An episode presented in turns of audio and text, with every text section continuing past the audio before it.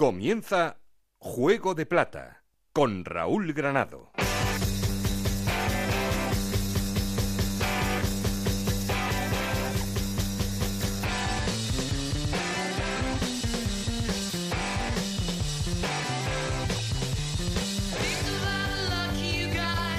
¿Qué tal? Muy buenas, bienvenidos al capítulo 21 de Juego de Plata, el podcast de Onda Cero en el que os contamos todo lo que pasa en la Liga 1-2-3 y en Segunda División B.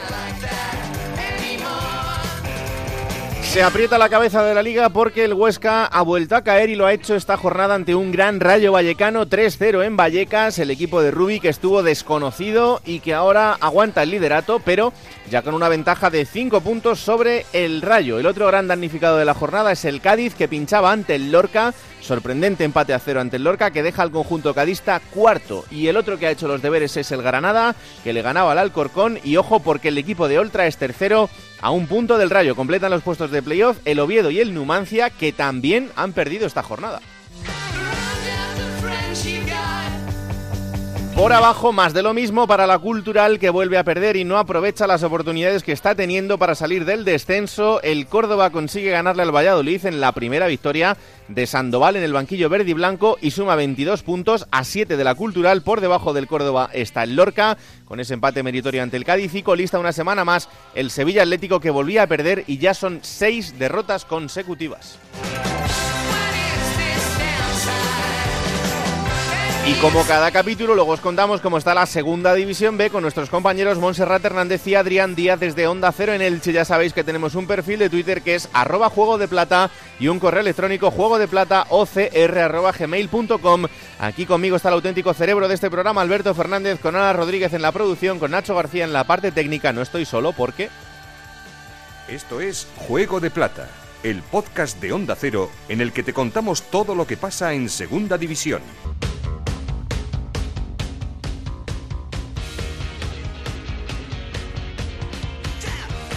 Y como siempre, lo primero que hacemos es poner en orden resultados y clasificación. Ana Rodríguez, ¿qué tal? Muy buenas. Muy buenas, jornada 28 en segunda división que comenzaba con la victoria del Sporting 2-0 ante Osasuna, empate a 1 en el derby entre el Barça B y el Nastic, victoria del Rayo ante el líder ante el Huesca 3-0.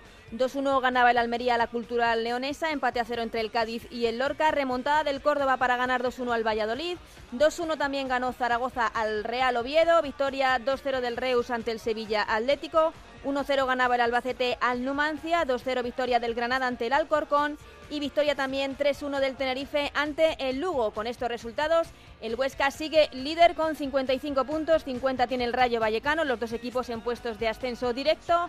Granada con 49 puntos, Cádiz con 48, Oviedo con 45 y Numancia con 44 puntos jugarían los playoffs por el ascenso. Séptimo es el Sporting de Gijón con 43 puntos, los mismos que tiene Osasuna. Noveno el Valladolid con 42 puntos, décimo el Lugo con 41, undécimo el Real Zaragoza con 40, décimo, décimo segundo el Tenerife con 37 puntos, los mismos que tiene el Reus con 36 puntos están Almería y Albacete con 34 puntos Alcorcón y Barça B, 33 puntos tiene el Nastic y en puestos de descenso Cultural Leonesa con 29 puntos, Córdoba con 22, Lorca con 18 puntos y el Sevilla Atlético Farolillo Rojo con esos 16 puntos. Bueno, esta semana estarás contenta. Estamos contentos, estamos contentos. Bueno, ya la cosa se ve de otra manera. Es otra historia, sí. Lo decía Zapate el otro día ahí en el transistor con José Ramón que, que la cosa, hombre, todavía queda mucho, ¿no? Pero Buena gente Zapater. Ay, como dice Nacho González, el objetivo era alejarse de abajo. Poco a poco se va uno alejando de abajo y cuando te alejas de abajo te acercas arriba. eso está claro. Gracias, Anita. Hasta ahora. Y como siempre, una semana más hay que llamar al líder y de momento, al menos de momento, sigue siéndolo el Huesca. Así que vamos hasta Onda Cero en Huesca. Compañero Rafa Feliz, ¿qué tal? Muy buenas. Hola, muy buenas, Raúl. Una semana un poco diferente porque el equipo no es que diera mucho la cara en Vallecas. No, la verdad que no estuvo bien la Sociedad Deportiva Huesca y fue uno de sus peores partidos de esta, de esta temporada. Las muchas lesiones está- que está arrastrando el equipo de la Sociedad Deportiva Huesca está empezando a pasar factura, ya que, por ejemplo, este fin de semana no se podía contar ni con el Cucho, ni con Brenzasi, ni con Lacapo, ni con Vadillo, ni con Kilian, además de los sancionados Jorge Pulido y Chimi Ávila. Es decir, que estamos hablando de seis titulares indiscutibles de los que era el equipo que maravillaba en la segunda división del fútbol español. La verdad que estos dos últimos partidos, sobre todo este último en Vallecas, hmm. pues el equipo no dio la talla porque también le pasó por encima el Rayo Vallecano y eso lo ha reconocido todo el mundo que el Rayo fue un gran equipo y que evidentemente también está en ese en esa serie de candidaturas para subir a primera a primera división.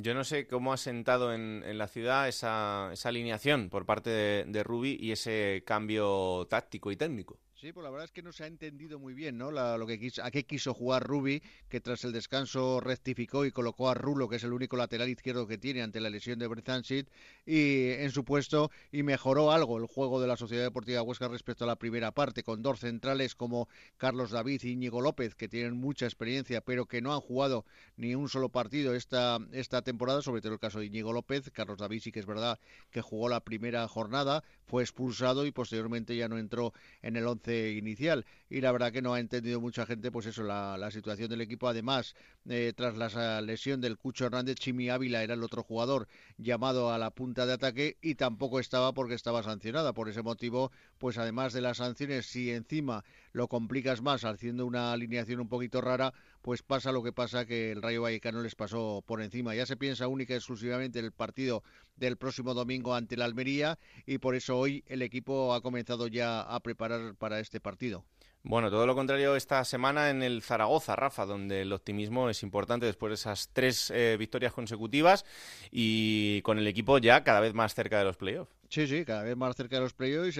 Aquí somos así, o de todo o de nada.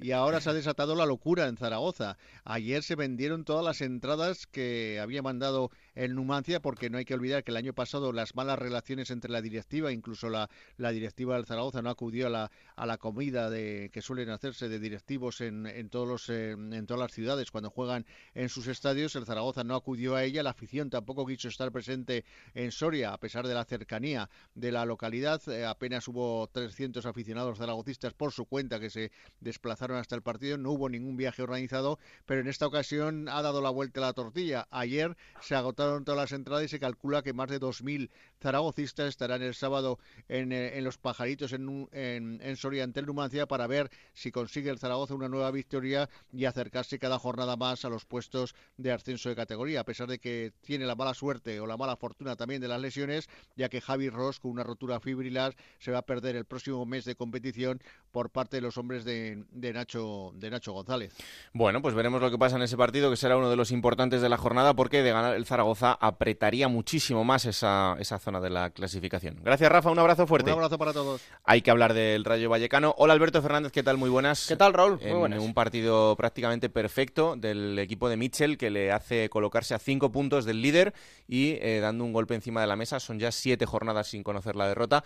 Eh, bueno, eh, desde hace tiempo ya mm, más o menos intuíamos que era firme candidato al ascenso, pero ahora bastante más. Bueno, hemos visto durante esta temporada muy buenas rachas en el Huesca, en Cádiz, en Oviedo, ahora ya está aquí la del Rayo Vallecano y se viene cumpliendo las últimas temporadas. Los equipos que al menos tienen una gran racha en un tramo importante de la temporada suelen estar arriba mm. luchando por ascender. El Rayo ya tiene esa racha y no sorprende a nadie que esté ahí y no sorprende a nadie que pueda acabar ahí al final de temporada. Ahora hay que mantenerla y a partir de ahí pues ya veremos lo que pasa. Y por eso esta semana el protagonista no es otro que el portero Alberto García. Nos hemos ido hasta Vallecas para hablar con él. Adelante esa conversación. Juego de Plata el programa que puedes escuchar a cualquier hora del día. Bueno, nos hemos venido esta mañana para hablar en Juego de Plata con un protagonista importante, un protagonista del Rayo Vallecano. Es Alberto García, es el portero y ahora capitán, mientras no esté Antonio Maya en el campo del, conjunto rayista. Hola Alberto, ¿qué tal? Muy buenas. Muy buenas.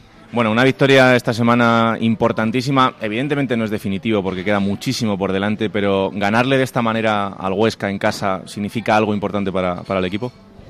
Bueno, lo hablábamos un poco en la previa, ¿no? Eh, considero de que ya no solamente ganarle al Huesca, sino cómo se gana, cómo se afronta el partido, el ambiente ya un poco que se respira o que se lleva respirando en Vallecas y sobre todo, bueno, creo que la dinámica y el cómo se consiguen las cosas más que contra el rival, que sí es cierto, pues bueno, que el Huesca es el equipo hasta la fecha más en forma de la categoría, sí lo ha demostrado, el más regular y bueno, imponer tanto un rival de esa categoría como, se, como el equipo pues se, se sobrepuso a ese rival, pues sí es cierto que es un un golpe encima de la mesa, pero sobre todo para nosotros mismos y para creer y confiar en la, en la manera que Michel intenta que plasmemos el juego. ¿no? Fue un partido perfecto prácticamente desde el inicio. No sé cómo vivisteis los minutos previos. Hubo algo diferente a cualquier otro partido o, simplemente es que todo salió redondo. Yo te tengo que ser muy franco. De mis visitas a Vallecas como visitante y como local, yo creo que el ambiente o, o lo que se respira es prácticamente idéntico. Si es cierto, pues bueno, que más gente y más número de aficionados ayuda a que todo se magnifique y, o maxifique y que haya esa sensación pues bueno de, ruido que nos, nos, favorece.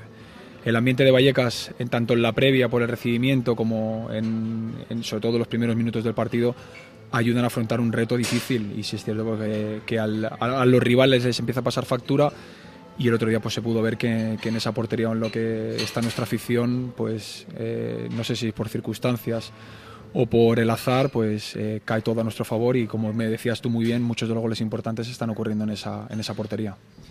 Además es una jornada prácticamente perfecta por el resto de resultados, porque el Cádiz también caía en, un partido complicado, el Granada sí que ha aprovechado esta jornada, el Oviedo tampoco. No sé, a partir de ahora ya, eh, dentro de la máxima igualdad que hay entre todos, empieza a llegar este momento en el que los pequeños baches te pueden costar el, el devenir de lo que queda hasta el final. Yo creo que ahora es eh, cada partido es el ser o no ser. Ya todo el mundo pues bueno, ha tenido la oportunidad de, reforzar, de reforzarse en verano para hacer su equipo. En Navidad pues ha tenido la, la oportunidad pues, bueno, de apuntillar las plantillas y ahora además se acercan el, final. La segunda división es una categoría pues creo que muy bonita pero que tiene una repercusión muy grande para, para las instituciones. Creo que ascender significa mucho para cualquier club, pero descender es una tragedia brutal ya no solamente para los clubes sino para los propios componentes de las plantillas. Eso que para mí en qué se traduce en que ya todo el mundo da mucha importancia a cada partido, todo el mundo pues a cada jugada, a cada balón sabe la trascendencia que tiene el ganar o no ganar y yo creo que ahora es cuando aún más igualada o, más eh, esas igualdades eh, salen. Eh, se está viendo pues bueno que rivales que llevaban dinámicas muy buenas les cuesta ganar equipos de abajo y equipos de abajo pues que pasan a tener o a convertirse en, en equipos prácticamente invencibles. Yo creo que ahora el Rayo Vallecano pues por su manera de jugar, por la manera de afrontar los partidos, por el cómo plasma el, el fútbol, eh, creo que nos puede ayudar a afrontar este último tramo de, de una manera óptima y ojalá pues eh, esa igualdad a nosotros pues nos venga bien pues para que nuestro fútbol se imponga y sigamos siendo o sigamos estando en ese punto regular que estamos a, la fecha son ya siete jornadas sin, sin perder es una buena racha. No sé si llegáis a este punto en el mejor momento físico de la temporada bueno, yo creo que tenemos una plantilla enorme, eh, una plantilla enorme. Creo que también el trabajo del día a día está siendo muy bueno por parte de, todos. Pero también insisto, yo creo que más que las formas físicas, que creo que el equipo trabaja muy bien y creo que hay que darle también ese punto de valor a, a las personas que se encargan de esa preparación física, yo creo que, y reitero, ¿no? quiero que la manera de jugar para los jugadores que hay, el ser poseedor de balón, el tener mucho tiempo el, el balón y el, y el, rival, pues bueno, obligarle a ir detrás de él, incluso cuando lo recupera, tener pues a, una manera de, apretar y presionar para recuperarlo rápido, creo que todo esto al final acaba corriendo un poco a nuestro favor, pero yo creo que el equipo se encuentra en un momento óptimo en, en, todos los aspectos, en lo que tenemos la suerte de que se está plasmando en resultados que todo, pues bueno, eh, hace verlo todo mucho más claro. Es que al final este rayo, y hay equipos en la categoría que también lo están demostrando, yo creo que terminan un poco con la idea esta de que en segunda división no se puede jugar al fútbol, ¿no? que hay otra manera de hacer las cosas y que además también te llevan al éxito final. Totalmente, yo he tenido suerte de poder estar en tantos sitios que al final he jugado de, muchísimas maneras diferentes en las que cualquier camino te da o te puede llevar al éxito. Pero si bien es cierto que en la segunda división ha habido siempre ese, pues bueno, esa, ese ideal de que es una categoría en la que hay que defender más que atacar, en la que hay que amarrar más que, más, que exponer, pero también después de muchos años en, en, ella he visto equipos haciendo gran fútbol y consiguiendo objetivos. el Valladolid, yo cuando tuve la suerte pues, de estar en, en Córdoba con, con Paco Gémez, el Celta de Vigo, el Deportivo de La Coruña, el Tenerife el año que de, de Oltra cuando ascienden. Bueno, me vienen a la cabeza muchos y grandes equipos que han conseguido objetivos muy importantes. El propio Rayo Vallecano ascendió, creo, eh, haciendo un fútbol muy ofensivo con dos laterales eh, como Coque Casado que tenían una capacidad goladora eh, enorme y al final pues eso yo creo que es una barrera que, el Rayo Vallecano pues bueno eh, desde su entrenador que, que, ascendió de esa manera a todos los jugadores muchos de ellos que, se sienten identificados con esta manera de jugar yo creo que el Rayo Vallecano pues está demostrando de que en esta categoría se puede jugar y sobre todo pues en, en un estadio con unas peculiaridades muy muy características como es el nuestro pues aún más entonces yo creo que es más un, un, ideal que, que, una realidad, ¿no? En lo personal, bueno, ya tienes la visión un poco de más allá de la mitad de la temporada. Tú desde el principio alucinaste con lo que te encontraste en, Vallecas, pero ahora que ya estás metido en el día a día, no sé cómo valoras este, estos meses aquí y si todo lo que te habían contado al final se ha cumplido o se quedaron cortos.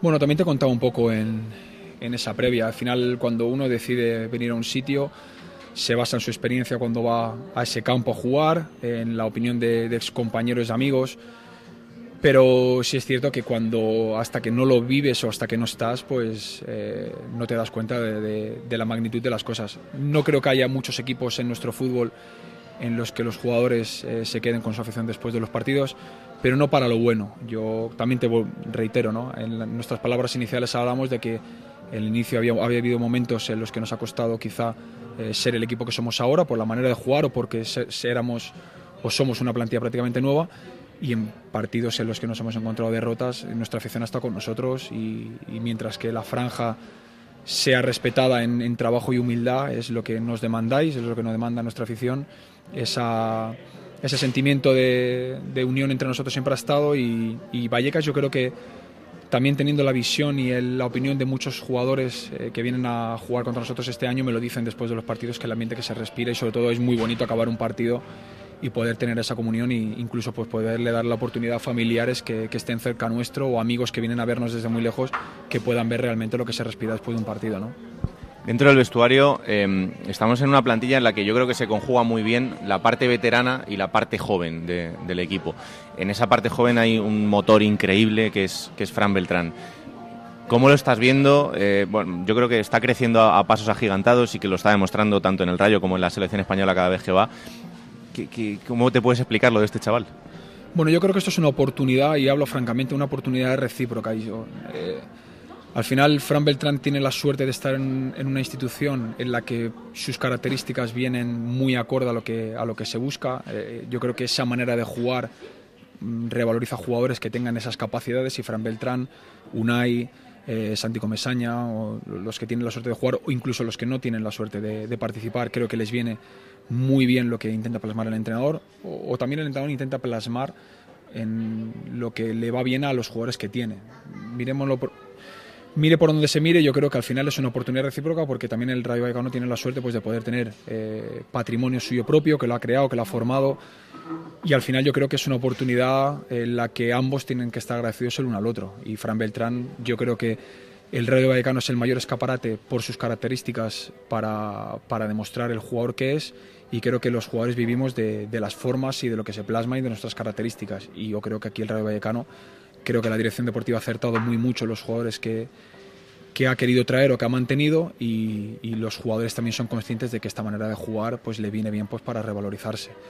Además, si encima se plasma con resultados, solamente puedo decir que Fran Beltrán está en el momento y en el lugar ideal pues para, para tener una carrera muy, muy buena y sobre todo creo que tiene ya no sé si es por familia o por él mismo, tiene una educación que va muy acorde a una humildad que hoy en día pues creo que el fútbol o la sociedad en sí a veces la echamos algo de menos y él tiene muy claro dónde está, quién representa y, en su casa tengo esa sensación de que, de que es esa línea continuista la que, la que estoy comentando. ¿no? La palabra ascenso, no sé si, os pesa, si no. Es verdad que desde el principio de temporada se ha hablado de que era el objetivo real del club, por tradición, por presupuesto, por todo. Eh, pero no sé si ahora que, ya llegamos a esta parte final dentro del vestuario se ve como algo normal o si esto es jornada a jornada y lo que venga tenga que ser. Bueno, a ver, los objetivos están y cuando uno llega a una institución sabe quién, lo que representa la categoría y la obligación que vas a tener. Eh, si es cierto que cuando los jugadores decidimos encaminarnos en esta aventura, pese a que ya no era un recién descendido, sabíamos que el objetivo iba a ser estar, o, la obligación era estar arriba. Pero como el otro día le comentaba un compañero tuyo, yo creo que hay que disfrutar el camino y tener mm, conciencia del, camino que, que, se lleva. ¿no? Y yo creo que disfrutar, saborear, trabajar ese camino eh, nos puede alcanzar a conseguir grandes, grandes éxitos estamos en una, situación de privilegio, creo que el equipo tiene un potencial enorme, creo que el club, por lo que representa y por la, por la masa social que tiene, tiene todos los atributos pues, para luchar por lo más alto.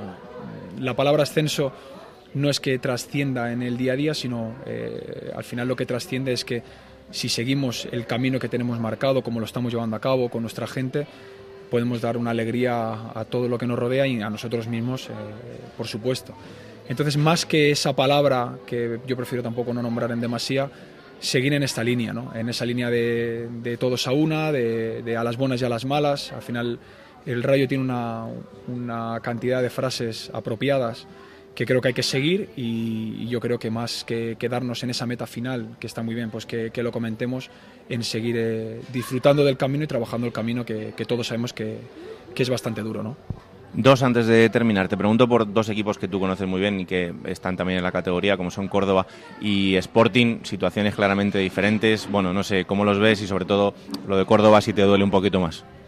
Bueno, a ver, el Sporting de Gijón es un equipo que por experiencia y por estar tres años allí, el Molinón se le hace muy largo a todos los equipos. Eh, creo que también es bonito representar ese, ese, perfil de club porque la magnitud que tiene en la comunidad entera que, representan o en, la propia ciudad es, es, descomunal. Quiero que ir al Molinón, ver todo lo que, cómo llenan el campo, eh, sea el día que sea, sea la hora que sea, sea el temporal que haya yo creo que es un club eh, especial por su gente, con un potencial prácticamente enorme, con un patrimonio como es Mareo, que, es indudable, que ha salido cantidad de jugadores y se puede ver a día de hoy en el filial que tienen, que está prácticamente pues bueno, el líder de un grupo difícil. Pero bueno, creo que es un equipo que va a ir a más, un equipo que es candidato a ascender por, por los jugadores que tiene. Conozco prácticamente al 90% de la plantilla y, y, van a estar luchando hasta el final por, por ese ascenso y yo personalmente desde el inicio lo veo un, un candidato a, a todo. Lo está demostrando eh, y se está asestando con, con, Baraja. Y en cambio, pues bueno, en la otra cara de la moneda pues está un Córdoba en el que yo me he formado como jugador, prácticamente como persona, porque me pilla, bueno, creo que la edad de formativa también son entre los 23 27 años, creo que es una edad pues bueno, de, de madurez inmadurez en la que el jugador también se está dando cuenta de la situación real en la que se encuentra en el mundo del fútbol y para mí pues eh, no vivo una situación acorde a, ni a lo que representa ni a la ciudad en la que en la que cómo se vive y lo que se vive el fútbol. Pues siento pues eh, una, una, lástima tremenda por, por, mucha gente y amigos que tengo allí. Deseo y ojalá pues bueno puedan remontar el vuelo y verlos pronto disfrutar porque yo he disfrutado mucho en esa ciudad y, y creo que es una ciudad que, que, merece tener el fútbol en lo más alto. ¿no? La última, tú representas eh, a ese futbolista que va acorde con la sociedad de hoy en día y que yo creo que es un poco el, el, camino a seguir en cuanto a que no solo la parte deportiva es la importante, sino que hay que labrarse otro futuro aparte del, aparte del fútbol por mil circunstancias y lo hemos hablado muchas veces, nunca sabes lo que, lo que te puede pasar ni dónde te va a deparar cualquier lesión, cualquier, cualquier contratiempo. Eh, no sé si esta parte que tú estás llevando a cabo de formarte profesionalmente, tener tus estudios, si cada vez lo ves más arraigado en, los vestuarios y si aquí en Vallecas eh, tú estás siendo también el camino para otros compañeros. Bueno, me siento vinculado porque somos parte de la sociedad y al final, tú mismo lo has dicho, el, mundo del fútbol tiene fecha de caducidad y al final luego hay que tener una reinserción social y buscar eh, retos personales. Yo creo que al final estamos eh, creo que en una carrera profesional que, tiene una fecha de caducidad pues bueno temprana y luego pues bueno hay que seguir desarrollándose como, profesionales ya sea en el mundo del fútbol o en otros ámbitos el tema de la formación pues bueno por circunstancias y por y por hechos personales me, es una cosa pues bueno que me, gusta el o he sido en muchas partes de mi, de mi vida un poco más autodidacta y al final pues bueno decidí pues afrontar estudios universitarios porque todo el tiempo que, invertía en en, lecturas o en, en, o en, congresos o en conocimiento individual, pues al final decidí pues, eh, plasmarlos en, en, una carrera universitaria. En relación a lo que me voy encontrando en los vestuarios, te tengo que decir que ya en el Sporting de Gijón eh, tenía muchos compañeros que cursaban estudios universitarios, incluso muchos de ellos, eh, en el caso de Isma López, hasta me llegó a recomendar eh, caminos para, para, seguir mis estudios a, a distancia. Ahí había varios jugadores que, que también cursaban eh, carreras universitarias, que incluso otros más jóvenes, porque bueno, también ya lo voy viendo un poco desde la lejanía, pues estaban terminando el bachiller. Y aquí en este vestuario pues también me encuentro eh, compañeros pues de prolongada edad que están estudiando, chicos como en el caso Fran Beltrán, que también está cursando sus estudios, Ernesto Galán, que es una persona muy inquieta y a la que comparto muchas maneras de, ver ya no solo el fútbol, sino ver un poco más eh, la vida y voy viendo pues eh, muchos jugadores que, que, compatibilizan. También es cierto, Raúl, que cuando hace unos 8 o 10 años no había la, oportunidad en la oferta académica que hay hoy en día con el tema de las redes sociales o, más con el tema de las, de las tecnologías. Yo creo que hoy en día poder cursar y compatibilizar una carrera profesional con estudios hoy está mucho más accesible que cuando yo tenía 20, 21 años, que las universidades pues bueno, te requerían la presencia, eh, a nivel estudiar a distancia era una utopía y hoy en día hay multitud de universidades que te dan esa oportunidad y te lo dan encima de una oportunidad muy óptima. Yo no me considero el, primero en nada y también tengo que decir que he visto a compañeros que me han llevado a estudiar porque lo he visto en, otros, en otros compañeros que para mí han sido espejo y reflejo. Y al final, pues bueno, yo creo que se juntan una serie de cosas y este vestuario ya no solamente mejoro y aprendo como profesional, sino también, pues bueno, ves o compartes esa experiencia, por, por ejemplo, con Fran Beltrán de, de seguir caminos estudiantiles, ¿no? Pues te agradezco estos minutos, te emplazo a final de temporada para hablar, yo creo que de algo bastante grande. Yo decía el otro día, no sé cuál será el resultado, pero esta gente tiene un sueño en sus botas y no es el resultado, es la manera en la que lo estáis encarando, en la que lo estáis haciendo y espero que si es verdad aquello que dicen de que el fútbol es justo y te devuelve lo que, lo que le das, pues que os devuelva todo lo que le estáis poniendo a, esta temporada del Rayo Vallecano porque será una grandísima noticia para el barrio. Espero que los oyentes de Juego de Plata sepan perdonarme que me ponga la camiseta en esta parte final de la, de la entrevista, pero de verdad, muchas gracias por estos minutos y que haya mucha salud y mucha suerte en lo que queda, que queda lo más bonito de la temporada. Bueno, pues ojalá nos veamos, como tú bien dices, en verano, eh, viviendo un momento, momento bonito, pero sobre todo agradezco mucho que le des valor a, la manera. Yo creo que las maneras hoy en día, más que el fin y los resultados, deben empezar a volver a valorarse. Creo que estamos perdiendo un poco el, el, punto de, valorar los caminos para conseguir las cosas y eso no implica que, sea, a que conseguir las cosas tengan que ser solamente en un camino, como lo hace el Radio Vallecano. Creo que todos los caminos son lícitos y válidos pero creo que valorar lo que se trabaja y que se plasme yo creo que debe ser primordial y por eso agradezco mucho que, le des valor personalmente pues a la manera de la que el Rayo Vallecano intenta ganar los partidos. ¿no? Muchísimas gracias y, y nos vemos en verano. Un grande Alberto García y eh, si no lo habéis visto todavía, eh, los compañeros de Canal Plus en la Casa del Fútbol han hecho un vídeo muy bonito de cómo es este hombre que el otro día en esa previa del partido frente al Huesca, un chaval desde la grada le pedía la camiseta, Alberto se la prometió para cuando terminase el partido, eh, poco a poco se ve como el chaval se va desesperando pensando que esa camiseta no va a llegar nunca, pero Alberto después del partido se va al vestuario, entra, lo celebra con el equipo, sale con esa camiseta en la mano y se la da a ese niño que evidentemente pues eh, le ha hecho el más feliz del mundo, al menos durante esta semana. Y el propio Alberto decía en Twitter que mientras el fútbol le permita seguir em, cumpliendo estos sueños a, la gente que va a verle al estadio, pues que lo, que lo podrá hacer.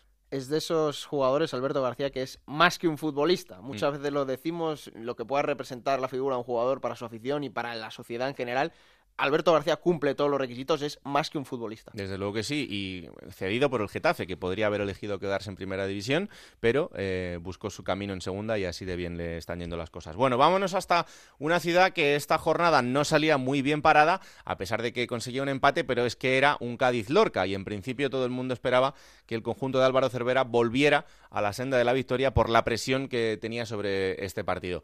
Onda Cero en Cádiz, Manolo Camacho, ¿qué tal? Muy buenas. Muy buenas, Raúl. No sé cómo está el equipo después de este nuevo pinchazo en una fase de la temporada un poco irregular. Sí, está entrando muy parecido al año pasado, ¿no? Que cuando se acercaba a esos míticos 50 puntos era cuando el equipo pues parecía que entraba una especie de, relajación, eh, algo así de manera vedada llegó a decir Álvaro Cervera después del partido frente, frente al Lorca y también eh, pudo que hubiese relajación prepartido, porque cuando durante toda la semana el mensaje que dicen los jugadores es que se van a tomar el partido como si fuera un equipo de la parte alta, como si no estuviera en descenso, como si no fuese el peor visitante, a, base de, de repetirlo tanto, pues lo que denota un poco es que mm, a lo mejor se le tenía respeto como, como a todos los equipos, porque de hecho mm. se llevó un punto, pero que a lo mejor había que creerse que realmente era un partido importante, ¿no? Digo porque toda la semana el mensaje era ese, ¿no? Vamos a enfrentar a un equipo que está arriba, vamos a ir con esa mentalidad. Lo cierto y verdad, y es que ha perdido dos puestos en las dos últimas jornadas. Ha pasado en dos jornadas de ser el segundo a ser el cuarto, como es eh, actualmente.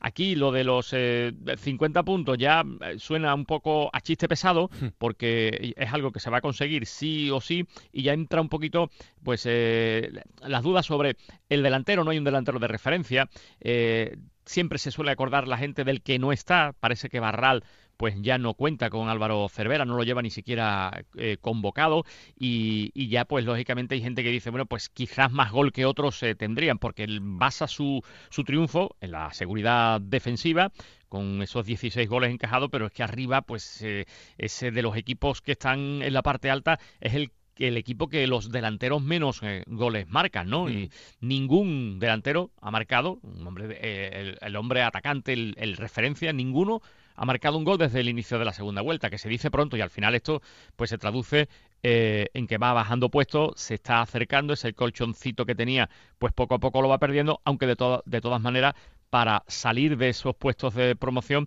todavía le quedan cinco puntitos que bueno, pues se podría permitir incluso un traspiés porque no va a ser fácil el partido del próximo fin de semana ante un equipo que también intenta meterse en ese, en ese grupo de cabeza. Sí, porque el Cádiz tendrá que visitar Pamplona para jugar frente a Osasuna. Eh, bueno, si el conjunto cadista consigue la victoria, estaremos hablando de que vuelve a estar en una posición privilegiada, pero de perder cuidado porque la cosa se puede apretar muchísimo más. Así que atentos estaremos también a lo que pase en este partido. Gracias Manolo, un abrazo. Un abrazo Raúl. Y otra ciudad contenta evidentemente es Granada porque como os decíamos son ya cuatro victorias consecutivas y el equipo de Oltra que se coloca tercero y ojo porque con este mister y ese equipo eh, esto solo puede ir a, mejor. Pedro Lara, compañero en Onda Cero Granada, ¿qué tal? Muy buenas. ¿Qué tal Raúl? ¿Cómo está el equipo? Bueno, bien, bien, contento, contento por esas cuatro victorias consecutivas, preocupado porque es difícil mantener una racha y una quinta en un partido complicado, pues el fin de semana en Lugo, hmm. pero es verdad que la cosa ha cambiado mucho y es verdad también que en un momento determinado esa fortuna que ha faltado en otros, en otros lances, ¿no? Creo que ha acompañado al equipo en momentos puntuales, pero por ejemplo el domingo pasado Granada puso pelear al Corcón, sobre todo en la segunda parte, y consiguió una victoria merecida con un destapado de Adrián Ramos que por fin, después de año y dos o tres meses, lo hemos visto en su mejor versión, ¿no? Porque todo el mundo estaba esperando al colombiano, que solamente es el jugador mejor pagado con diferencia de toda la segunda división. Bueno, ese partido del fin de semana frente al Lugo, otro rival que hace muy poquito estaba en la zona alta de la clasificación y que ahora también pasa por una situación complicada después de tres derrotas consecutivas y dos empates eh, a priori el Granada es un poquito más favorito, pero tiene que ir al campo del Lugo. Por tanto, eh, estamos hablando de una de las salidas importantes que puede marcar la trayectoria. Eh, Pedro, ¿qué crees que ha cambiado en el equipo en estas últimas jornadas para que estemos viendo esta cara del Granada? Hombre, eh, han llegado dos partidos consecutivos en casa, contra Tenerife y Valladolid. El Granada en casa es un equipo muy fuerte. Yo creo que, fundamentalmente se ha aprovechado del calendario. Y es verdad, es que una racha de dos partidos de, los cuatro partidos consecutivos ganados, hay otra en casa, no fuera. Y fuera de casa el equipo suele ser otro diferente, ¿no? La victoria en Córdoba tal vez le vayan a dar más moral y al final pues ha sumado esa serie de cuatro partidos consecutivos ganando. No obstante, yo veo el equipo un poco mejor, incluso creo que está un poco mejor en el aspecto físico. Eso le está acompañando y creo que es un, un detalle bastante importante, ¿no? La aparición en el equipo de nuevo de David Machis, que es uno de los jugadores más importantes, yo creo que en eso coincidiremos de la segunda división, Creo que Darwin ha tenido una, una apariciones auténticamente estelares en tres de los cuatro partidos como mínimo. Y luego, bueno, el ganar un poco más de confianza conforme van llegando los, las victorias y el posicionamiento dentro de la tabla que evidentemente tiene un Granada ya con opciones absolutamente de todo. Bueno, pues eh, desde luego que sí, por plantilla y por entrenador eh, va a ser uno de esos equipos que esté en la zona alta seguro de aquí a final de temporada. Luego vamos a hablar un poquito más de Granada con sus peñas. Eh, gracias Pedro, un abrazo muy, fuerte. un abrazo Raúl. Y vamos a otra ciudad con otro equipo. Yo creo que hay dos equipos que están fuera del playoff que están en una dinámica claramente ascendente que son el Zaragoza y el Sporting de Gijón. Del Zaragoza ya os hablábamos ahora con Rafa Feliz y vámonos ahora hasta Gijón para hablar del Sporting con el compañero Juan Gancedo. Hola Juan, ¿qué tal? Muy buenas. Hola Raúl, ¿qué tal? Ya a un punto solo de la zona de playoff. Es verdad que el Sporting está dando eh, una de cal y una de arena, pero eh, yo creo que el equipo de Baraja ya se ha convertido en un conjunto muy sólido, que como tú bien decías, en casa hace las cosas muy bien y que le falta un poquito eh, rematarlo con los partidos fuera del Molinón. El Sporting es un caso de para o uno de estos porque es Dr. Jekyll y Mr. Hyde. y me explico, ya no es que de una de cal y una de arena, es que es eh, un equipo brutal en casa y horrible fuera. O sea, mm. no caben medias tintas, no es que eh, en casa salga los resultados y fuera no, o, que en casa mm, no sé, el equipo esté tocado alguna varita y fuera no, no, es que en casa arrolla a los rivales últimamente, a Osasuna y a Numancia les puedo meter cuatro o cinco tranquilamente en los partidos y fuera es un auténtico dolor. Va a Lorca y pide la hora, porque eh, un equipo que lleva 10 derrotas consecutivas le está agobiando. Eh, es muy difícil de explicar esa diferencia entre lo que es el equipo de Baraja en el Molinón y fuera, y no es el ambiente, porque puedes decir que en casa te puede llevar en volandas, pero es que fuera en Lorca había 4.000 personas, 3.000 personas. Es que va a ir a Sevilla este domingo y no creo yo que aquello sea una caldera, sinceramente y no le salen los deberes porque no se acaba de enganchar porque no gana fuera. Sí puede sumar un puntito, pero no le da. Necesita ganar y no lo hace desde hace pues una vuelta entera. El último que ganó fue a la Cultural en León y la Cultura es el próximo visitante en el Moino. Así que una vuelta entera lleva sin ganar el Sporting de Baraja. Hombre, eh, este fin de semana, como tú bien dices, tiene una grandísima oportunidad porque juega frente al colista en la ciudad sí, pero ya la tenía, ya la tenía la semana pasada en Lorca. Era exactamente el mismo partido. Sí, pero el Lorca ha demostrado que ha sido capaz de sacarle dos empates, uno al Sporting y otro al Cádiz. O sea que, bueno, algo, pero el primero que habrá hecho. pero el primero que se lo sacó fue al Sporting. Quiero decir, a lo mejor sí es verdad que el Lorca estaba bien, pero no venía de estar bien. No, venía no, de 10 no, derrotas consecutivas. Sí, sí, 10 sí. derrotas consecutivas, que se dice pronto. Y sumaba en casa 5 derrotas consecutivas. Pero no es que el Sporting estuviera cerca de ganar, no es que estuvo cerca de perder. Entonces, el partido de Sevilla, el próximo, es una buena oportunidad, pero es que hace 15 días o hace 10 días, en Lorca, era lo mismo, exactamente igual, frente a un rival que estaba casi a más puntos de la salvación de los que había sumado en toda la liga.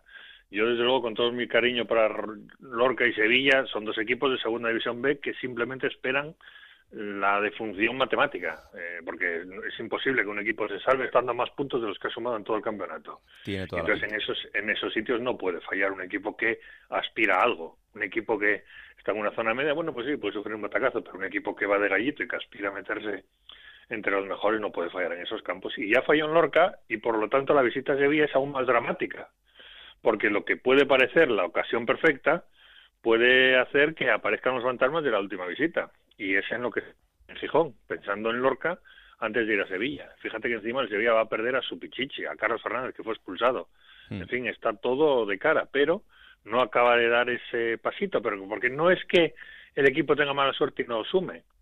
No, es que de verdad que lo hace francamente mal fuera, salvo en Lugo, donde os acordaréis de aquel gol del portero Sí. del Lugo que dio la vuelta, sí. Aquel partido el Sporting mereció ganar y perdió 3-1, y te digo yo que vi el partido, mereció ganar y bien, y te lo dirá el compañero Juan Galego. Mm.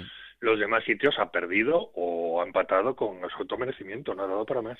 Pues veremos lo que pasa este fin de semana en la Ciudad Deportiva del Sevilla, pero lo que está claro es que si el equipo de Rubén Baraja consigue la victoria, eh, estaremos hablando de una situación eh, ya bastante más privilegiada eh, y más viendo la irregularidad de los equipos que están en playoff y desde luego lo que se ha visto eh, este fin de semana. Así que atentos estaremos. Gracias, Juan.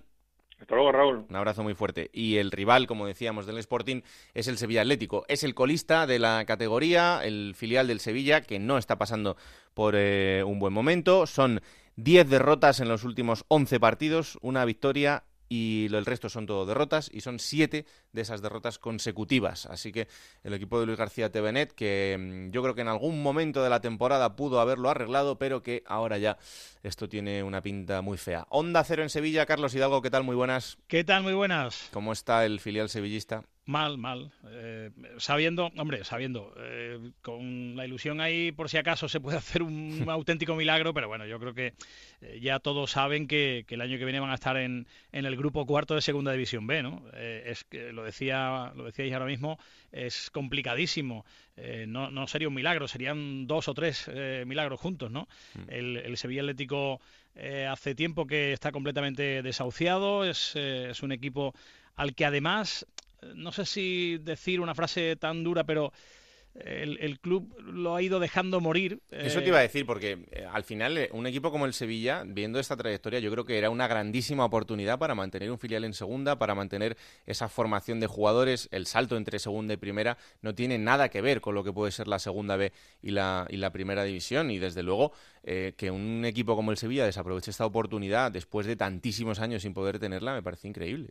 Sí, además eh, tener un equipo en segunda es eh, lógicamente tener a futbolistas más cerca, digamos, del nivel de tu primer equipo para que te ayuden, pero bueno, el Sevilla hace mucho que, que no saca jugadores de la cantera, en el primer equipo hace mucho tiempo que no juega un futbolista del filial.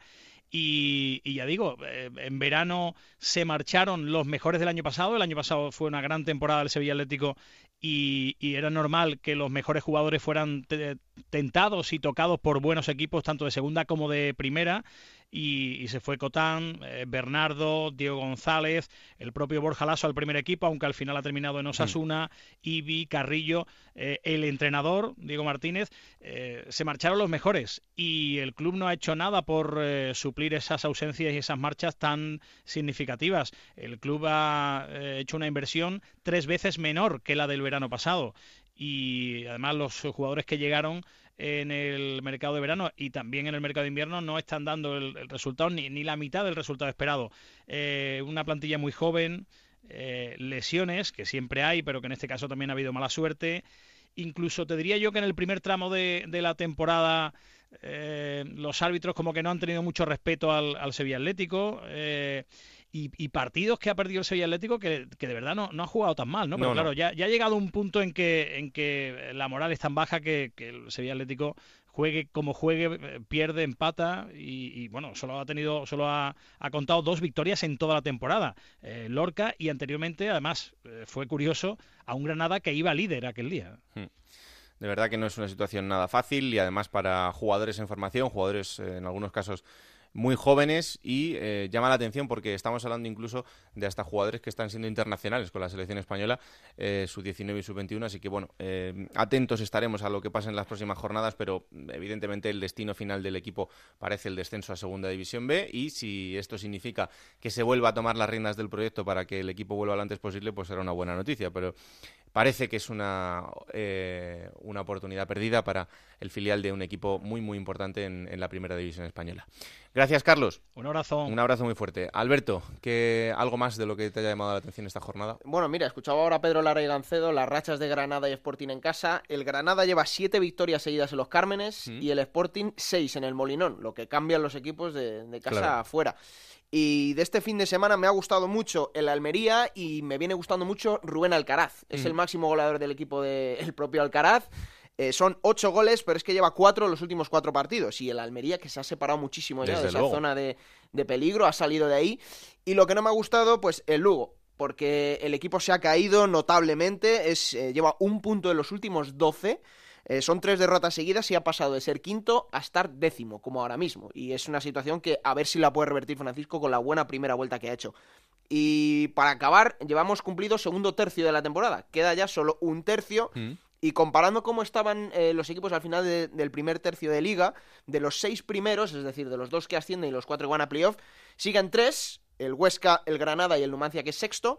Se han caído Sporting, Osasuna y Lugo. Y ahora se han metido Rayo Vallecano, Oviedo y Cádiz, que son precisamente los que mejor venimos hablando últimamente. Y los cuatro de abajo se mantienen Lorca y Sevilla se han caído Cultural y Córdoba, que están en su puesto de peligro, y los que han salido, Barça B y Nastic. Y el Barça B, además, eh, parece que ya no tiene ninguna intención de volver a entrar en esa zona. Eh, veremos lo que pasa en, la, en las jornadas que quedan por delante. El Nastic sí es verdad que tiene eh, una pinta un poco más complicada, aunque poco a poco va, sumando puntos, pero esa lesión de Álvaro Vázquez no le ha sentado nada bien, porque era el hombre gol desde que llegó en ese, en ese mercado de invierno, pero veremos, porque poco a poco están buscándose la vida, y sobre todo hay un equipo que tiene la culpa de que esto no cambie, que es la Cultural Leonesa, que lleva cuatro derrotas consecutivas, que lo tenía muy cerquita para salir de abajo y que se está complicando la vida sobremanera. Bueno, vamos a darle voz a las peñas y como os decía antes, esta semana hemos elegido un conjunto tan importante como es el Granada y tenemos comunicación con el presidente de la Federación de Peñas del conjunto nazarí, con Daniel Hurtado. Hola Daniel, ¿qué tal? Muy buenas. Hola, bueno, ¿qué tal? Encantados de recibirte aquí en Juego de Plata. Y bueno, eh, ¿qué tal estáis? Porque el equipo, como hablábamos hace un rato, está en una situación inmejorable. Sí, la verdad que ya se, se consiguió en Córdoba revertir la, la, la, situación de no ganar fuera, de no puntuar fuera, porque los partidos que se estaban haciendo fuera de casa, pues bueno, algunos se estaban haciendo bien, como en Cádiz, pero la pelota no entraba y al final la gente se pone nerviosa. El mes de febrero ha sido magnífico, te colocan un punto del ascenso directo a seis del Huesca, que creo que va a seguir bajando, creo que va a ser algo parecido al Lugo eh, mientras no tengan sobre todo al Cucho Hernández. Y bueno, los ánimos muy buenos. Ahora vamos a Lugo, nos encontramos en una situación difícil para ellos y, que el Ángel Carro es un campo complicado. Hmm. Este momento que está viviendo ahora el equipo es, quizá lo que la afición estaba esperando durante toda la temporada, después de lo que significó el descenso y, el verse ahí como uno de los equipos fuertes de la categoría. Sí, ya también cuando se gana en Alcorcón y se gana en Numancia y se, encadenan un montón de jornadas en, casa sin, sin, perder o puntuando, la gente se ilusionó mucho con el ascenso directo. La verdad que es que el club vende en pretemporada que el ascenso directo es objetivo. Creo que es como tiene que ser. Es muy difícil, pero veremos que como tiene que ser. Y ahora es verdad que ya estando ahí a tiro de plata con los dos refuerzos que creo que han sido buenos refuerzos en el de, invierno, y el equipo creo que ya le ha tomado la medida a la categoría y se ha acoplado bien. Y en casa tenemos que seguir ganando y fuera, hombre, fuera hay que ganar, pero, pero nos vienen partidos difíciles. ¿eh? Hmm. Claro, lo que pasa es que teniendo ese campo eh, es todo un poquito más fácil, porque Los Cármenes es uno de los, de los estadios eh, con, más calor de toda, la, de toda la segunda división y donde la grada aprieta más. Sí, la verdad que este año en partidos, por ejemplo, con el Almería, cuando empatan a dos, el, el público se, se vuelca con el equipo y al final casi el gol de Pedro casi lo empujamos los, los 13, 14 mil personas que estaban en el estadio, ¿no? Eh, sí es verdad que, después del año tan malo del año pasado, que fue nefasto en todos los sentidos, los futbolistas, la comunión futbolistas con afición, eh, la cúpula directiva, ya no John Yang, el presidente, sino la cúpula directiva que había, el director deportivo que venía casi sin saber, sin haber sido director deportivo en ningún sitio, fue un año muy raro, muy complicado. Y este año, pues bueno, se, se, han empezado los pilares, la casa se ha empezado por los pilares y, creo que, se, han hecho las cosas bien y de hecho ahí están. O sea que podemos decir que ahora mismo hay más o menos paz, paz social en, Granada. Sí, sí, sí, la verdad que sí. La única incógnita que había hasta hace dos, tres semanas era la de Adrián Ramos, porque bueno, a principio es verdad que pidió salir, del equipo porque no se veía en segunda división, después se lesiona, después cuando entra se vuelve a lesionar, a él no tiene culpa de lesionarse y la gente estaba un poco con ese resquemor de si es que me lesiono, acaso he hecho o no, ¿no? Hmm. La verdad que en los últimos partidos, ya no el otro día por los dos goles, sino en, Córdoba cuaja un, partido fenomenal, aunque no, aunque no cuela, y creo que es la pieza que le faltaba a Granada, es decir, que Adrián Ramos esté al 100%. Hmm. No sé si en, vuestro caso hemos visto ejemplos como el del Getafe, que la temporada en segunda división le ha servido para revitalizar una afición, que, desde luego eh, ahora eh, se ha visto un cambio, y no solo por el ascenso a primera división, sino ya en segunda se vio un cambio muy, muy importante en el, en el Coliseum. No sé en el caso del Granada, un equipo de esa tradición y de esa historia, cómo ha sentado el descenso y cómo ha sido em, esa reinserción de, la gente en, en la categoría, si se ha perdido mucha masa social o no. No, al revés, yo creo que se ha ganado, porque el año pasado había alrededor de 13.000 de 13.000 abonos, de los cuales tienes que contabilizar los que se regalan a patrocinadores, empresas y tal, y este año estamos alrededor de los 11.000, entonces prácticamente tenemos lo mismo, pero pero este año, un año en segunda, aunque sea segunda división, si estás arriba, si ganas tus partidos en casa y demás, al final sigue sigue añadiendo aficionados a la, a la causa Sí es verdad que el Granada venía de 35 años en segunda, segunda B, campos de tercera. Hmm. Eso hace que la gente de la ciudad, ¿verdad? Hay gente que es del Granada de, toda la vida. Y el niño al final del Messi o del Ronaldo. quitando, quitando Sevilla, que son del Sevilla y del Betis. Es verdad. Eh, las demás provincias de España, eh, como el equipo no esté arriba y esté ganando y tal, al final son de, de Messi o de Ronaldo. El fútbol profesional le ha devuelto a Granada eso de los niños, es decir, ya se ven niños con camiseta del Granada, que posiblemente le guste también el Madrid o el Barcelona, ¿no? Pero ya van notando ese sentimiento y yo pienso que si conseguimos estar en la élite del fútbol, segunda división, primera, mejor en primera, eh, de aquí a tres, cuatro años la masa del Granada se puede ver incrementada en un 30 o un 40%. Yo quería preguntar, Daniel, casi siempre pregunto lo mismo, ¿no, Raúl? Pero, eh, ¿cómo está estructurada la Federación de Peñas? ¿Cuántas peñas tenéis eh, inscritas? Eh, ¿Qué tipo de actividades realizáis? Bueno, pues tenemos 37 peñas repartidas por el mundo, pues tenemos una en Argentina, otra en Irlanda, otra en Francia, otra en Colombia. Por España tenemos dos en Cataluña, que es una en Barcelona años de más, otra en Madrid y otra en, en Sevilla. Ahora estamos creando la primera que se está creando en Jaén y todas las demás están por la provincia de Granada. Una directiva con siete personas, que responsables de viajes, tesoreros, secretarios, vocales y las relaciones después con el club, que prácticamente el que las maneja soy yo. Muy complicado porque al final aquí no nadie cobra, eh, si acaso unos gastos de gasoil, ¿no? Y entonces es complicado.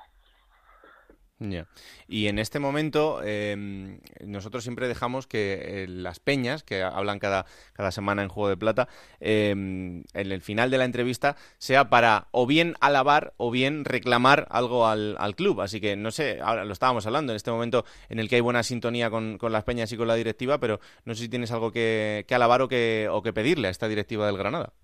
Bueno, al gabinete jurídico que lleva analizándome el convenio un mes y medio. y no termina de arrancar la cosa, ¿no? Que terminen de revisarlo porque ya está aprobado tanto por el club como por las peñas, pero falta que el gabinete jurídico le dé le dé bola. Y si me permite, claro. Eh, me habías preguntado, me habíais preguntado por las actividades que hacemos durante el año. Eh, son lúdicas, culturales casi todas, pero por estatutos tenemos obligación de hacer una mínimo una causa benéfica al año. Este año ya la hicimos, hicimos una donación a una asociación que trabaja con niños con cáncer, pero hace un mes nos comunican que le han amputado una pierna a un chaval de Huetortájar que tiene 11 años y que era futbolista. Entonces mañana, desde las 9 de la mañana hasta las 9 de la noche, con la, la idiosincrasia de que el niño estará un poquito nada más porque todavía está convaleciente, pues se van a hacer un montón de partidos de fútbol en Huetortaja, donde va a haber nada B, donde van los veteranos, donde va a haber camisetas de todos los equipos de televisión que se han volcado, pues para decirle a la gente que si están escuchando que se acerque y colaboren un poquito. Ahí a Paquillo, eh, que tiene 11 añitos el chaval y que, bueno, pues eh, le deseamos que se, que se recupere y que evidentemente pues su vida a partir de ahora sea, sea muchísimo mejor. Y desde luego que estaremos atentos mañana a todo lo que, lo que ocurra en Granada y a toda la repercusión que, pueda tener. Y desde aquí el mayor abrazo del mundo a la familia y a vosotros por tener esta, esta iniciativa y apoyarle en estos momentos que, que son complicados para todos, pero que para un niño mucho más. Así que, Daniel, eh, un abrazo muy, muy fuerte y que haya eh, mucha suerte en lo que queda de temporada y que disfrutéis esa parte que son los viajes y los desplazamientos en, esta segunda parte de la temporada, que queda lo más bonito. Sí, queda lo más bonito. Eh, esperemos que los movimientos bruto, ultra o palabras que no, no, no podemos decir aquí nos dejen disfrutar de los hermanamientos entre aficiones, que es lo bonito del fútbol y a mis amigos del Córdoba decirles que aprieten un poquito que, que, tienen, que tienen que salvarse. En ello están. Presidente de la Federación de Peñas del Granada, Daniel Hurtado, un auténtico placer. Un saludo muy fuerte. Venga, un abrazo. Gracias. Plata o plomo. Soy el fuego que arde tu pues ya sabes, adelante. Vamos allá. Eh, he escuchado a algo antes, como decía, pues han ido los mejores del Sevilla Atlético, se ha ido Diego Martínez, el entrenador. Mm. El plomo de este fin de semana va a ir para Diego Martínez, el entrenador de Club Atlético Sasuna, porque eh, se está cayendo también un poco el equipo, se ha salido de esa zona de playoff y el otro día, el partido que, que le vi en el Molinón, un equipo sin ideas, casi casi ha perdido toda la identidad que tenía a principio de temporada, que fue un soplo de aire fresco. El equipo está perdiendo esas ganas, esa caracterización que tiene el Osasuna de llegar arriba con ese empuje y o lo revierte ya Diego Martínez o el equipo no va a estar arriba a final de temporada. Entonces el plomo va para él como aviso. ¿Y la plata? La plata, eh, mira, estábamos hablando al principio del programa del resurgir del Real Zaragoza. Es el mejor equipo de la segunda vuelta. ¿eh? ¡Hombre! 16 puntos llevan los de Nacho González. Así está Anita. ¿cómo y ha vuelto el panda ha vuelto, lleva tres partidos consecutivos marcando. No ha hecho especialmente un gran eh, partido este fin de semana, pero por esa trayectoria, tres encuentros marcando, la plata va para Borja Iglesias. Son ya 12 goles los que lleva el delantero del Zaragoza. Ahora ya, si le dejan hacer entrevistas, ya lo bordamos del todo, porque eh, con las teles sí, pero luego las radios es más complicado. Está un poco, sí. Tiene el expediente abierto con la liga y entonces no vaya a ser que se meta en un charco. ¡Ay, señor, señor!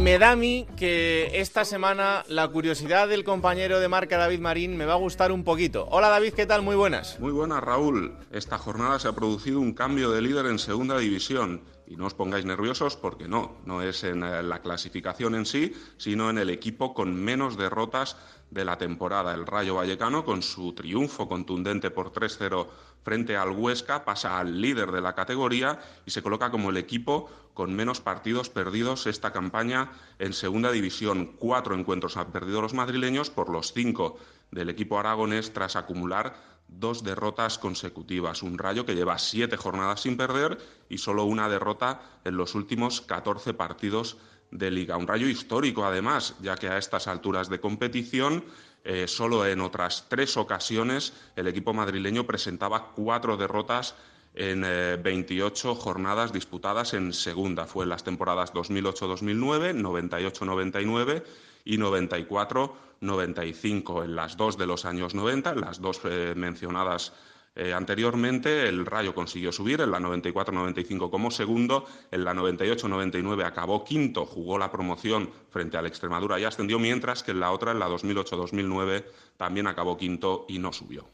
Gracias, David. Lo siguiente es que llega Gonzalo Palafox esta semana para perpetrar a un hombre que está siendo el más importante de su equipo, el delantero del Córdoba, Sergi Guardiola. El test de Gonzalo Palafox. Un recuerdo de niño.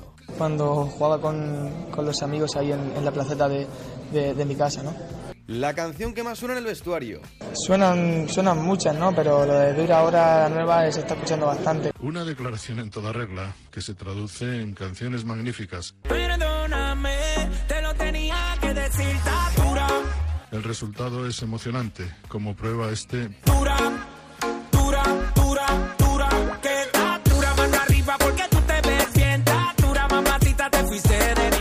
Cada vez la pone uno, no tengamos un DJ y a veces la pongo yo, otra vez la pone eh, Caro, otra vez la pone otro. Eh, no hay un DJ fijo en el vestuario. ¿Con quién tiras de cañas? ¿Zidane, Valverde o Simeone? Eh, con Zidane. Cuidado, una difícil. ¿En qué animal te gustaría reencarnarte? Está claro, ¿no? Yo creo que en el león, ¿no? Nos vamos a comer al león, no cabe la menor duda. ¿Eh? Desde la melena a la cola. Una lo Bruno Cardeñosa. ¿Crees en los fantasmas y en los aliens y en el karma? En este lugar ocurren fenómenos extraños. Es una casa, es una mansión. Y sobre este lugar vamos a hablar esta noche aquí en Los Ecos del Pasado. No, para nada. Es un jugador con proyección, indudablemente nadie lo puede dudar, pero me decepciona mucho. Una serie que sigas. La que se avecina veo de vez en cuando. Tres futbolistas referentes. Bueno, tres yo me quedaría con uno que, que para mí siempre es el mejor, ¿no? Como es Ronaldo Nazario, que, que, ya está retirado. Tres cosas que tiene que tener tu mujer perfecta. Bueno, como la que tengo ahora mismo, ¿no? Que la verdad que... ¿Tiene novia? Entonces tú no, entonces no ligaste anoche. Que llevamos prácticamente como nueve años, como digamos, una vida juntos y, y bueno, la verdad que, que estoy muy contento con, con, lo que tengo. Una esposa espectacular. ¿eh? Y si yo tuviera una parecida, estaría más en casa también. Lo más importante en la vida es... La familia siempre. ¿Eh? Incluso Roberto, ¿eh? Hombre, incluso Roberto, di que sí, esa, esa es la frase de la noche. Un grande Gonzalo y que le mandamos un abrazo también, que tiene que pasar por el taller esta semana. Vamos a ver si le tenemos prontito otra vez por aquí. Próxima jornada. será ya la 29. Y que va a comenzar este mismo viernes a las 9 de la noche en el Carlos Tartiere, Real Oviedo, Fútbol Club Barcelona B. El sábado a las 4 de la tarde Numancia Real Zaragoza. Para las 6 dos encuentros, Cultural Leones Reus y Osasuna Cádiz cerrará a las 8 en el Ángel Carro ese Lugo Granada. Para el domingo 6 encuentros, que comenzará a las 12 del mediodía con el Lorca Albacete. Para las 4 Nastic Tenerife. Tres partidos a las 6 de la tarde, Real Valladolid Rayo Vallecano, Sevilla Atlético Real Sporting y Alcorcón Córdoba cerrará la jornada a las 8 el Huesca Almería.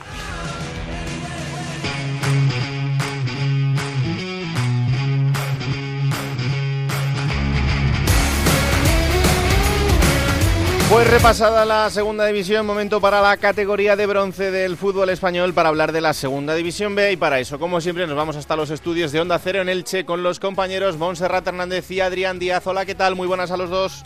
¿Qué tal, Raúl? Muy buenas. Hola, muy buenas, Raúl. Bueno, Monserrate, arrancamos el repaso de la categoría, como siempre, por ese grupo tercero.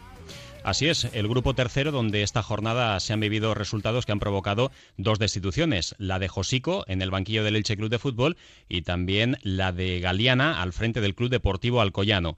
De la parte alta de la tabla de clasificación solamente sumó de tres el Cornellá que es cuarto e igual a puntos al Elche Club de Fútbol. El líder, el Real Mallorca, volvía a sufrir una derrota, en esta ocasión por 3 a 1 ante el Cornellá. El segundo no pasaba del empate sin goles en su visita al estadio José Rico Pérez frente al Hércules de Alicante, mientras que el Elche perdía en el minuto 92 repitiendo lo que sucedió en la primera vuelta, aunque al revés, en el campo de Lontiñén. Perdía por un tanto a cero. Por abajo, en la tabla de clasificación, el colista sigue siendo el Deportivo Aragón, que volvía a perder 2 a 1 a domicilio en el campo del Peralada. Penúltimo, la Peña Deportiva, también cedía los tres puntos, 0-1 en su terreno de juego ante el Badalona. El antepenúltimo es el Atlético Baleares, 1-1 en su terreno de juego ante el Sabadell, mientras que el cuarto por la cola, otro resultado negativo, ya que los cuatro de abajo tampoco sumaban los tres puntos, ninguno de ellos. El Llagostera cedía 2 a 3 ante el Lleida. Vamos al grupo primero, donde el Fuenlabrada sigue primero, pero también jornada especial en cuanto a resultados. Así es, se mantienen las cosas igual, tal y como estaban eh, antes de que comenzaran la jornada. Los dos primeros clasificados empataban y ninguno de los cuatro primeros era capaz de sumar los tres puntos. En Fuenlabrada sumaba un puntito en su terreno de juego ante el filial del Atlético de Madrid. Por su parte, el Rayo Majadahonda también repetía ese resultado. Se mantiene segundo ante el Guijuelo. Tercero, el Deportivo Fabril, que perdía en su salida al campo del Real Valladolid, que es tercero por la cola y parece que remonta un poquito el vuelo. Va sumando ya la cabeza a la zona de permanencia, aunque todavía sigue en la, en la zona de descenso a tercera división, mientras que el Rápido de Bouza sumaba un puntito en su salida al campo del Cerceda, que es el colista. También en la parte baja, resaltar ese duelo directo entre el penúltimo, el Racing de Ferrol, que se imponía por 2 a 0 a la gimnástica segoviana. En el grupo segundo, solo la Real Sociedad B también ha sido capaz de sumar esta jornada. No sé si empiezan a pesarle las piernas a algunos en este tramo final, pero también curioso. Bueno, en principio el filial debe ser un equipo que llegue bien a final de temporada. Solo ganaba de la parte alta de la clasificación, de la zona de playoff, el filial de la Real, que se imponía por 0-1 al Lealtad. Y es tercero, desbancando al Racing de Santander, que perdía y pasa a ser cuarto, que haya derrotado ante otro filial, el del Athletic Club de Bilbao, por tres tantos a cero. Primero se mantiene el Sporting de Gijón B, que a domicilio sumaba un punto en el campo del Vitoria, y el Mirandés se mantiene segundo, pese a perder un gol a cero en el campo del Baracaldo. En la zona roja, el colista se mantiene el caudal deportivo 0-0 en casa ante el Real Unión de Irún, ante penúltimo la Peña Sport, que sigue cotizando al alza, 0-1 vencía en el campo de Lizarra, penúltimo Sasuna B, 0-0 ante el Logroñés y el Lealtad, que era el equipo víctima de la Real Sociedad B, 0-1, que haya derrotado entre sus aficionados eh, eh, ante la Real Sociedad B, 0-1.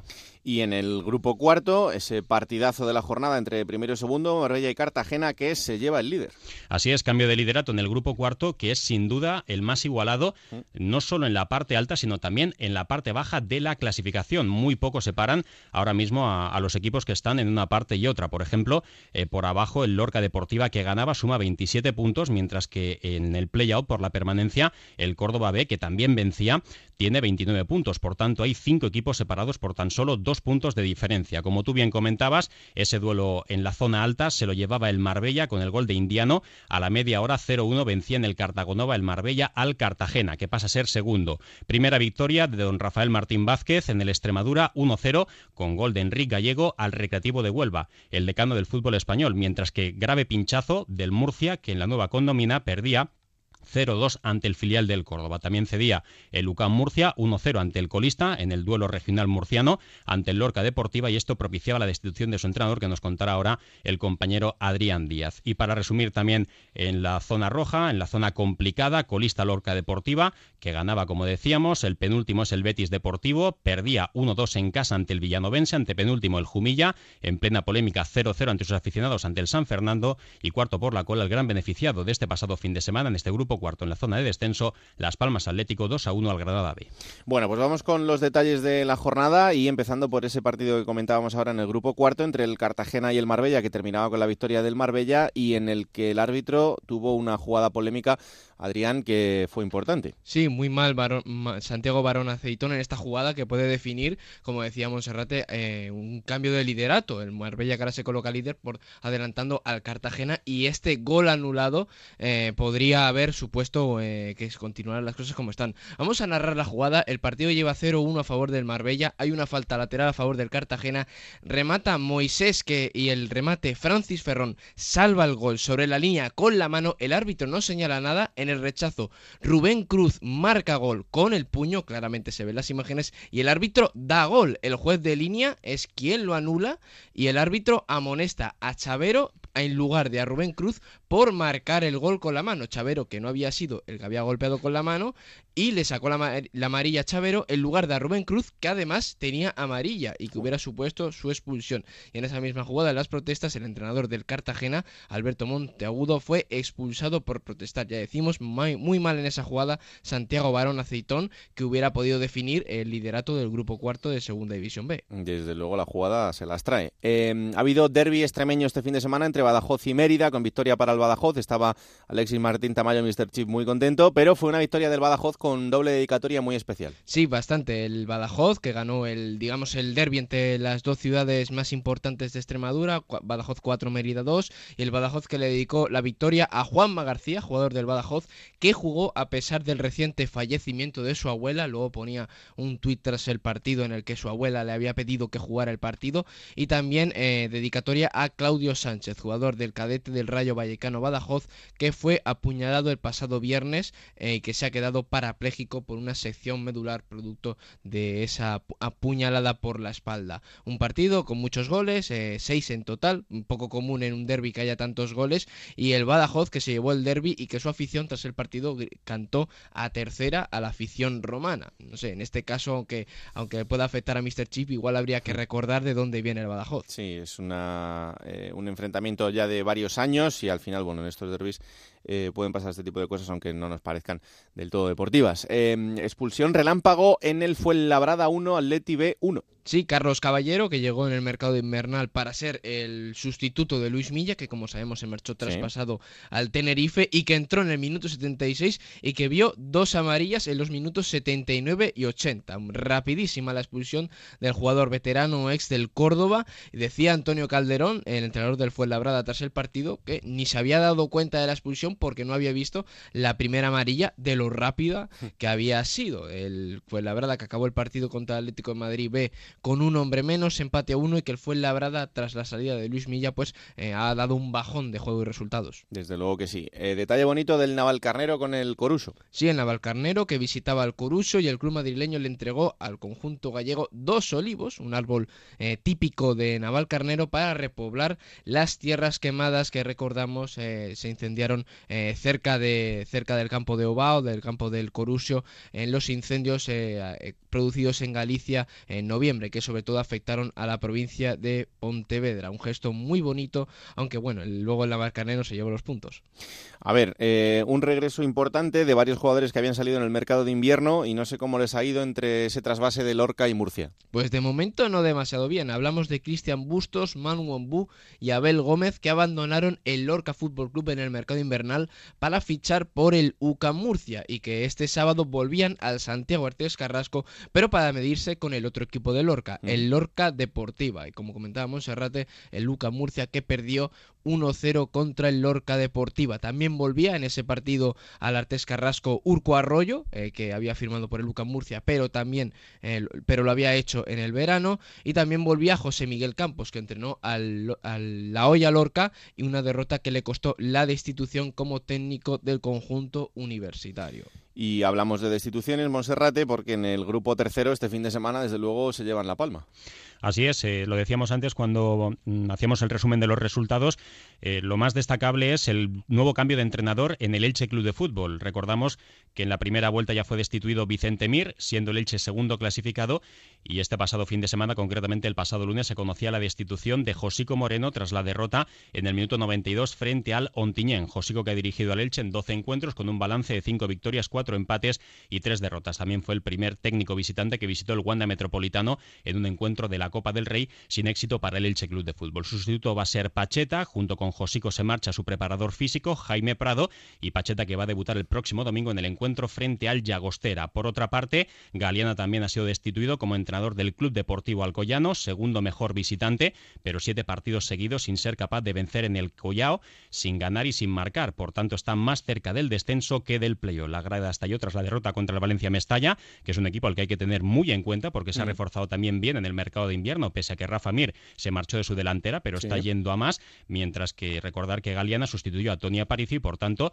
el Club Deportivo Alcoyano tendrá su tercer técnico para terminar la temporada. Bueno, pues ya sabéis que cada fin de semana hay que hablar de estas destituciones y, y este parece que todavía un poquito más. Eh, Adrián, a pesar de cómo está el Elche, más de 500 aficionados desplazados. Sí, al Clareno para el Ontiniente Elche era un partido importante para el conjunto franjiverde, un duelo directo por el playoff y que esos seguidores que, bueno, más allá de la situación deportiva de ver a su equipo 18 años después en Segunda División B y con toda la vorágine extradeportiva del club, pues se desplazó eh, a Ontiniente, un desplazamiento cercano, una hora y poco más de, de viaje, pero que sufrieron el mazazo en el Clariano de la derrota del equipo ilicitano por 1-0 por un gol en el tiempo añadido de Leonardo Miramar. La afición acabó muy enfadada con, eh, con Josico, al que le gritaron vete ya. Eh, también es- hubo cánticos contra el, el expresidente del Elche, José Sepulcre, y también gritos de jugadores mercenarios tras la derrota porque los jugadores hicieron un tímido acercamiento para eh, agradecer el apoyo a los que ya decimos más de 500 aficionados del Elche desplazados al Clariano. Bueno, ¿y qué pasó en ese Atlético Baleares Sabadell con las expulsiones? Tres expulsiones en Atlético Baleares 1, Sabadell 1, 2 para el Sabadell, Víctor y Paul Moreno y Piel Guas en los Balearicos. La de Víctor fue la única por roja directa y la verdad es que fue una expulsión bastante injusta porque parecía que el árbitro había interpretado que le había dado un codazo, si no me equivoco, a Gustavo Ayes, pero en las imágenes se puede apreciar que no hay nada de nada, ni siquiera es falta, pero el árbitro pues eh, señaló la tarjeta roja. Aún así, el Atlético Baleares gozó de una ventaja de dos jugadores más, pero aún así fue incapaz de vencer al Sabadell que está más cerca del descenso que del playoff. Eh, Ibel Wasp, que fue expulsado en el Atlético Baleares por doble amarilla y la primera por darle un puñetazo al balón. Así que podía haberse evitado la expulsión. Y para que veáis que en Segunda B hay equipos que están eh, metiendo en sus estadios incluso más espectadores que en algunos de Segunda, eh, ejemplo, el Linares Deportivo Real Jaén de este fin de semana. Sí, derby en tercera división, derby importante en Tolu- de Andalucía, el derby de la provincia de Jaén. 4.080 espectadores se reunieron en el campo de Linarejos para ver el derby de tercera división entre Linares Deportivo y de Real Jaén, que se llevó el Linares Deportivo por 1-0 contra el conjunto de la capital. Hay que decir que aunque, aunque estos dos nombres suenan más a segunda división B que a tercera división, ninguno de los dos equipos está entre los cuatro primeros del grupo occidental de tercera división. Y de hecho el Real Jaén que destituyó hace poco a Salva Ballesta como su entrenador. Y en una destitución un poco peculiar, pero bueno, en fin, eh, cada dirigente sabrá lo que hace en, en sus equipos. Señores, que disfrutéis de la semana y sobre todo del fin de semana de fútbol y la semana que viene lo resumimos y lo contamos aquí, ¿vale? Un abrazo muy fuerte. Hasta la próxima, adiós. Hasta la semana que viene. Pues muchas gracias, chicos. Pues nada, hasta aquí el capítulo 21, Alberto.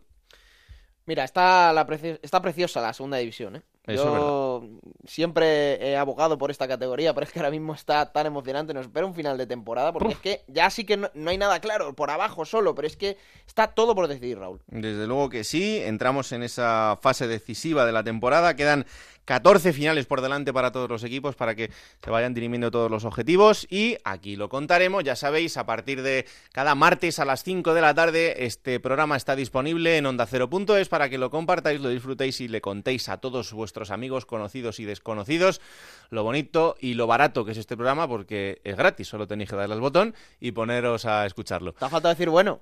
Eso también, pero eso que lo digan ellos. Claro. Hasta la semana que viene os esperamos en el capítulo 22 de Juego de Plata. Que la radio os acompañe.